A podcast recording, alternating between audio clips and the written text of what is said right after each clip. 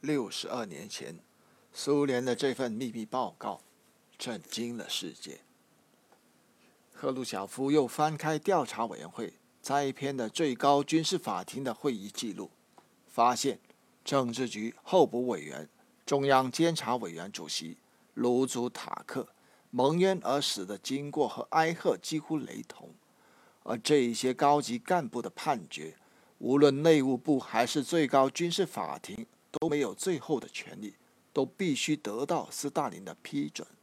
赫鲁晓夫又翻开原内务部叶若夫大量的呈斯大林同志的案件，几乎每个名单上都有同意斯大林的字样。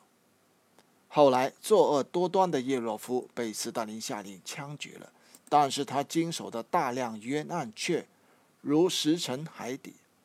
调查材料显示。从一九三七年到一九三八年，仅一年间，斯大林就批准了三千八百三十一份枪决领导干部的名单。从一九三一年到一九五三年的二十多年里，这个名单何止几十万、上百万？一桩桩冤案如重锤敲击着赫鲁晓夫悲愤的心灵。一个大胆的想法逐渐明确。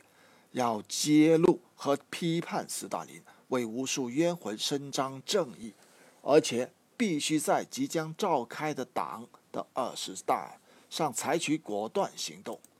苏共二十大于一九五六年二月十四日开幕，赫鲁晓夫做了总结报告，接着是大会发言，大家大家纷纷表示赞成中央委员会的路线。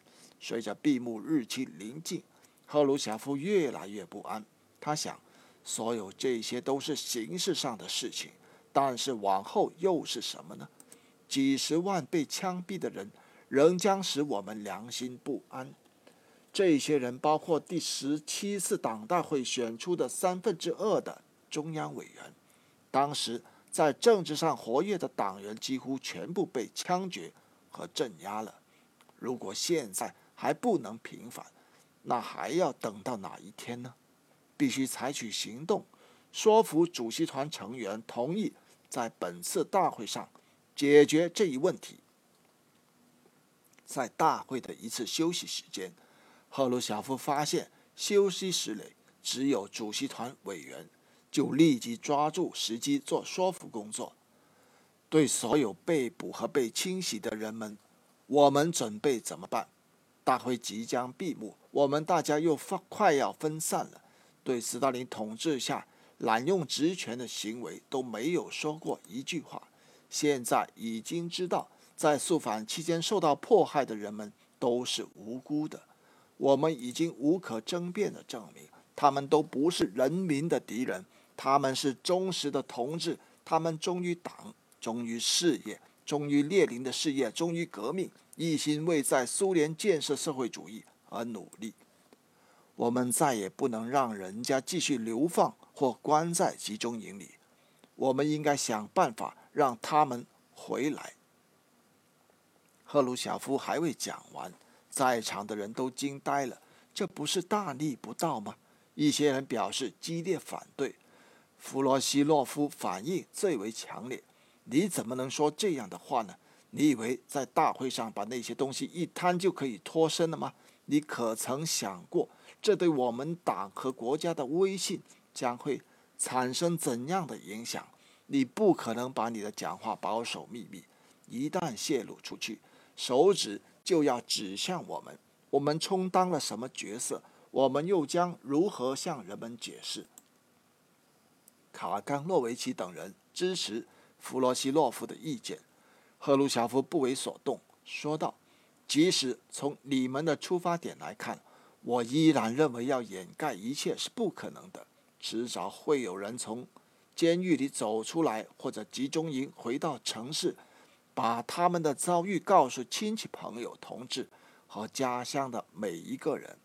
全国和全党将会发现，人们在监狱里花去了十年到十五年的时间。”所有这一切又是为了什么？不为什么？对他们的控告是捏造的，如果他们曾受过审问，那么对他们提出公诉的理由是捕风捉影的，凭空想象出来的。我请你们再从另一方面想一想：我们是在主持斯大林死后的第一次党代会，因此我们有责任向代表们坦率说明有关年代党领导的一切活动。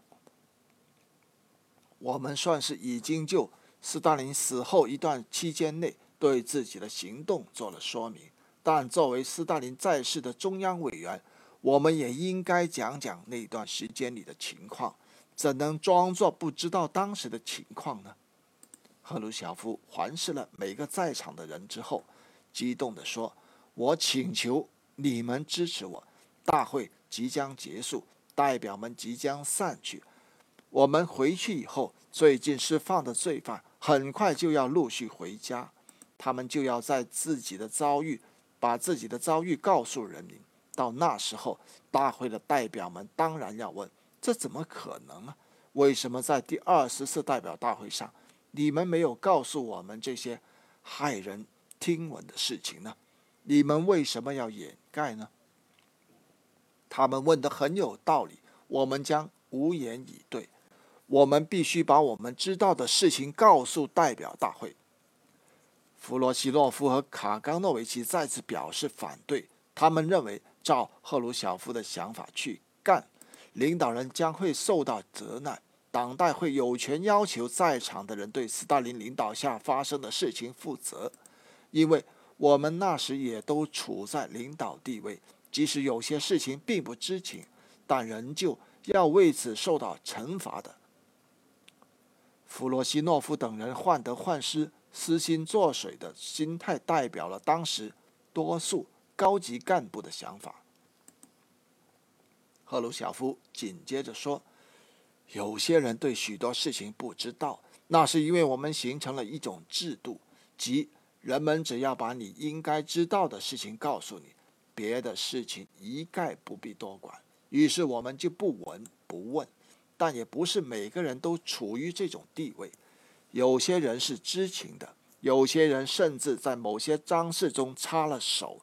可是，尽管我们对这些事情应负的责任的程度不同，我作为十七大以来的中央委员，准备向党承担我的一部分责任。即使党认为斯大林统治下把专横做法强加于党的那一段时期内的所有领导人都应承担责任，也在所不顾。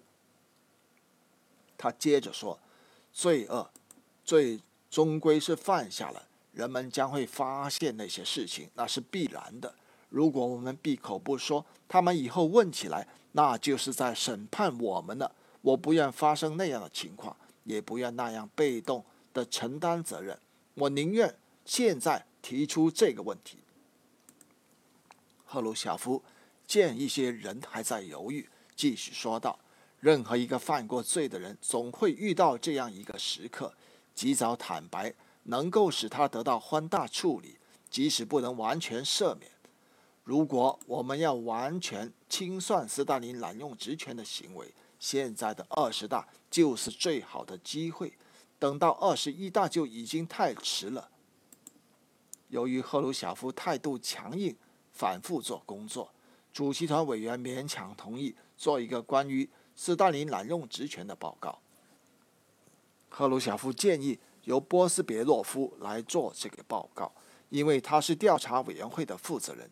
但主席团其他人表示反对，他们要求赫鲁晓夫做这个发言。赫鲁晓夫解释说：“我已经做过总结报告，在报告中只字未提波斯别诺夫的调查材料，现在怎么能再做一次新的报告呢？”可是。有些人非要坚持，理由是，如果由中央委员会书记波斯别诺夫做报告，就会使人感到奇怪：为什么赫鲁晓夫的总结报告中只字不提此事？为什么波斯别诺夫到现在却提出这样一件重要事情？莫非赫鲁晓夫不知道此事，或者说他知道，为什么这样不重视呢？就会引起人们的猜疑。莫非领导人不团结吗？赫鲁晓夫认为有道理，同意自己做报告，同时要求波斯别诺夫把调查报告改写成一篇大会发言。随后，波斯别诺夫带领有关人员夜以继日，终于在大会闭幕前起草了供赫鲁晓夫在秘密会议上做的关于个人崇拜及其后果的报告。